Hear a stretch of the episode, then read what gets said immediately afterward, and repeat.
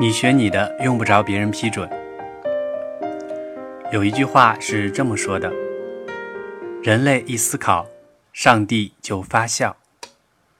我从来没搞懂这句话什么意思、什么目的、什么意义，也觉得并不重要。我倒是清楚的知道另外一件事儿：你一说要学什么东西，人们就发笑。说实话，我花了很多年才琢磨清楚他们为什么要笑，他们的思路、他们的结论、他们的未来和结局。琢磨清楚之后，才觉得这事儿的合理解释意义对我并不大，因为我不是他们，他们和我也没有什么关系，只不过是各自的道路有过一次交叉而已。现在各自早就身处不一样的世界了。有一件事，绝大多数人搞错了，导致了不一样的思路、不一样的结论、不一样的未来和结局。学习这东西，不是一定要学到大师的程度才可以拿出来开始用的。学成归来是人们对大多数学习者的刻板印象，好像学不成就不要回来了似的。真实的学习过程是，学会一点最少必要知识。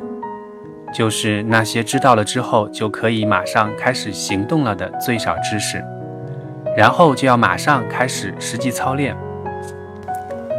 最终，大量的细节都是在实际操作过程中进一步学会的，甚至还有大量的细节，如果不进行实际操练的话，就根本没机会学得到。在中国。每个会开车的人其实早就应该意识到这种学习方式的神奇。在中国，驾校的培训实在是太粗糙、太简单、太粗暴了。交了钱进了驾校，其实前前后后在练习场上实际操作的时间少得可怜，然后就冲出来上路了。虽然各自进度有些差异，但总体上来看。真正的驾驶技能几乎百分之百都来自于真实世界里实际操作，而非驾校培训，不是吗？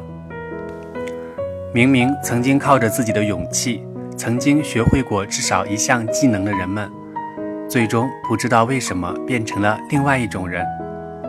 真不明白为什么那么多小时候什么都学，什么都做不好，却也压根没怕过的人们，长大之后。终究都成了怂货，而且怂到什么程度呢？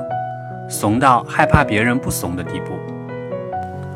于是，绝大多数人的眼里，学习成了一条漫长不归路。听起来多可怕！啊！学不成就别出来嘚瑟，学不成就别回来见人。天哪！这还不算，既然在脑子里把学习这事儿类比为一条漫长不归路。那么他一定是一步一步走过去的。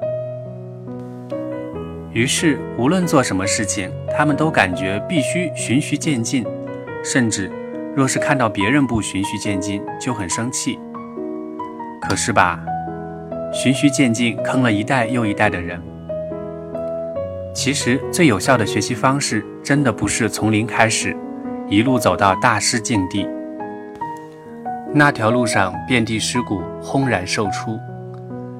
仔细观察一下我们的真实生活，我们从来都是这样的：横空出世，向后钻研，向前突击。这才是真实的世界。我们的教育体系好像特别痴迷于把我们带到循序渐进的道路上去，父母们也觉得只有这样才放心。其实他们自己也是被弄脏了脑子，自己不给自己洗脑的产物。百分之九十九的人循序渐进地从 A B C D 开始学，学英语十六年，开口说不了，拿笔写不出，真不知道图个啥。最简单的编程被抬高成工程师的境界，可另外一个事实又明显地摆在那里：很多自称工程师的人。其实看到十四五岁的小黑客做的事情，也不得不心服口服。若是必须只能循序渐进才行的话，那些小黑客是不可能存在的，不是吗？小黑客们都不是靠循序渐进习得技能的，都是横空出世的。他们最开始做的事情不是打基础，而是突然有个问题要解决，于是不管三七二十一，只好向前突破，用尽各种方法，通常是很土的办法，先把问题解决掉。在这个过程中，能补的补，向后钻研；补不上的就先放在那里，留给以后，然后反复迂回前进。前些日子，我发了这样一条推特算了一下，一个普通人只要不笨，一年是可以成长为全站工程师的，用不着一万小时。其实我不用猜就知道，一定会有大量的人明里暗里向我吐口水了。事实上，我今年四十五岁，一路就是这么过来的。我一想学点什么，人们就发笑，他们的口水从来没能淹死我。我一个学会计专业的，怕什么啊？我大学毕业出来搞的是销售，而不是会计，不也得现学现卖吗？做了那么久批发生意，后来跑去新东方教英语，不也是跌跌撞撞先去考托福吗？离开新东方之后开留学咨询公司，也得现学如何指导申请文书。再后来，结果竟然闲着没事儿跑去学习了。Ruby on Rails，后来搞出来个 New One，在这过程中还闲着没事儿研究比特币，再后来还要学如何做创投，现在又没啥事儿干了，就准备认真研究一下计算机领域，从一个基础的地方开始，去搞定全站技能。时代不一样了，十年前是没戏的。我学我的。他们为啥那么看不惯？好奇怪。其实我倒也不奇怪，我知道他们的思路。这么多年来，在学习这事儿上，除了我的父母之外，真的从来没有其他人鼓励过我。我最感激我父母的方面就是这么一条：只要我说买书，只要我说报班，我要多少钱，他们就给我多少钱。虽然总是补上一句，反正钱就这么一点点，你花在那里就不能花在别的地方了。他们就是这样，在我小时候用行动支持我的，再后来我自己能赚钱了，就成了我自己用行动支持我自己。来自于亲戚朋友的鼓励呢？说实话，真的没有，完全没有。当然，我的情况特殊。我并不需要别人鼓励，我自我鼓励的能力超强。风凉话呢，那就太多了，认识的不认识的都想上来泼一瓢冷水。现在回头看这些年，最幸福的事情就是，我也不知道为啥竟然没有被他们恶心到，也没被他们吓倒，好像完全没事儿似的。所以我这一辈子都有个好习惯。鼓励身边的所有人，只因为我实在是太清楚鼓励这东西有多么稀缺了。老罗当年跟后来的老婆处对象的时候，据他说，几乎所有人都反对，只有我一个人说：“多好啊，你那么开心。”西桥准备考雅思的时候，我天天说的只有一句话：“没那么难的，你就弄吧。”我真的没有教他什么。反正他从零基础开始，一年之后考了雅思四个七分，而后留学，获拒陪读，最终全家移民成功。当年高雅说：“我们老师都说我数学不行。”我只不过回了一句：“让他们去使。”他到美国本科就选了数学专业，研究生选了设计。还有另外一个小朋友叫魏天天。第一次托福才八十二分，当时我正在上海出差，他给我打电话，电话通了之后嚎啕大哭。我说的只不过是，哭个屁，都这样的，接着考。后来他考了一百零八分。如果你自己是个上进的人，那你就像我一样，天天鼓励那些同道中人吧，我相信这绝对是善事。还有另外一个事实是很多人曲解的：谁说学过之后用的不够熟练就不能用了？我说了个全站工程师一年差不多了，很多人就愤怒了。对不起，我不是故意的。我用一两个月时间学会了，但用的不够好，部署到网上没多久就被人攻击了，甚至被脱库了。这确实可以算作技艺不佳，可这碍着谁了呢？哈哈，大家可能不知道，这事儿真的出现过。我当年学 ROR，用它写了个博客程序，然后就被黑客攻击了，删除了第一篇文章，然后留下几句话。他一定是觉得，这下我狠狠羞辱了李笑来一番。偶尔挺想他的。不知道五年过去了，他现在怎么样？哦，对了，还有另外一个事儿。谁说没天分的人就不应该学东西了？谁说没天分的人学得不足够好就丢人了？我学过的几乎所有东西里都没有我有天分的因素。这一方面是颇令人沮丧的事实，另一方面又是勇气的来源。我最没天分的事情，可能就是唱歌。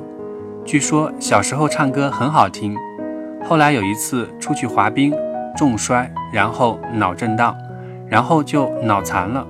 这可是真的脑残，应该是负责变音的部分受伤，直接的结果就是变得五音不全，没办法准确的分辨别人的音高，无法自如的控制自己的声音。上初中的时候。我爹给我买了一把吉他，说：“你唱歌都跑调，将来怎么学英语啊？”一副老爹只能帮到你这里了的表情。许多年后，我弹琴自娱自乐，偶尔唱首《山丘》，让同事们开心一下。他们很羡慕，却不知道那吉他对我来说，这么多年来其实一直是脑残治疗仪。我做销售也不是因为我擅长。而是当年会计没学好，所以找不到会计的工作，也有别的原因。我去新东方教书，你真以为我英语有多好啊？只不过是考试成绩不错而已，发音那个烂啊！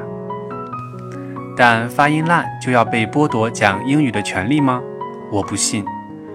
后来搞投资，你真以为我能点石成金啊？投了很多烂项目、死项目。花很多钱买了很多教训之后，才开始慢慢摸到一点门道。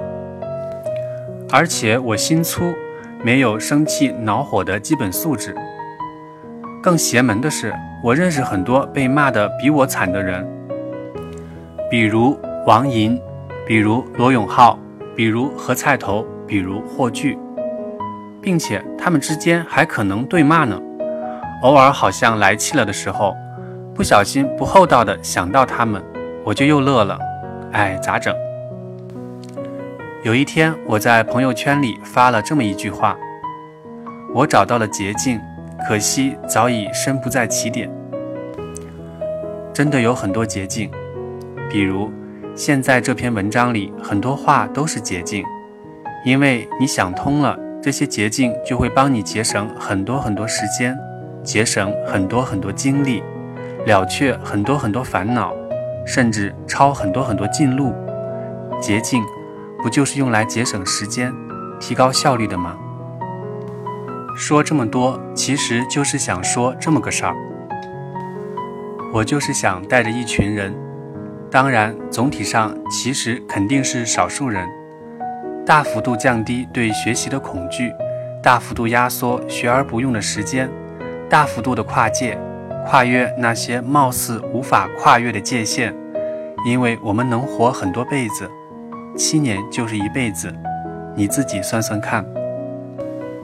这一定让一些人感觉不舒服，但相信我，我们真的不是故意的，我们没想到会是这种情况，我们本来只是想自己过得更开心一点而已，大家尽量互相谅解吧。另外，这事儿需要补充。我所说的，我所理解的全站，究竟是什么？没必要在语义上争论。